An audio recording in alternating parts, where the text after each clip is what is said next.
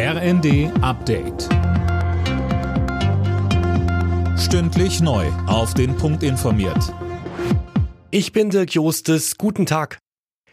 Es gibt einen Durchbruch bei den Tarifverhandlungen für die Metall- und Elektroindustrie. Arbeitgeber und IG Metall haben sich in Baden-Württemberg auf einen Pilotabschluss geeinigt.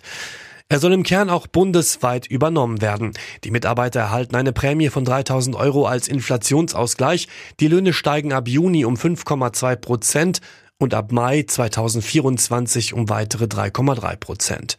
Die Arbeitgeberseite spricht von einem schmerzhaften Kompromiss, deren Verhandlungsführer Harald Marquardt sagte. Wir sind aber alle unserer Verantwortung gerecht geworden so dass wir jetzt einen für uns als Arbeitgeber gerade noch erträglichen Abschluss vorlegen können.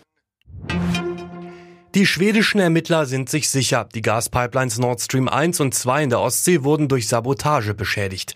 Demnach wurden Spuren von Sprengstoff gefunden. Zuvor war schon Sabotage vermutet worden. Russland bestreitet dafür verantwortlich zu sein. Offiziell letzter Tag bei der Weltklimakonferenz im ägyptischen Sharm el-Sheikh. Viele wichtige Punkte, vor allem bei den Themen Klimaschutz und klimabedingte Schäden, sind allerdings noch offen. Möglich, dass die Beratungen in die Verlängerung gehen. Auch in diesem Jahr werden Schnäppchenjäger wohl wieder bei Black Friday und Cyber Monday zuschlagen, trotz Inflation und Co.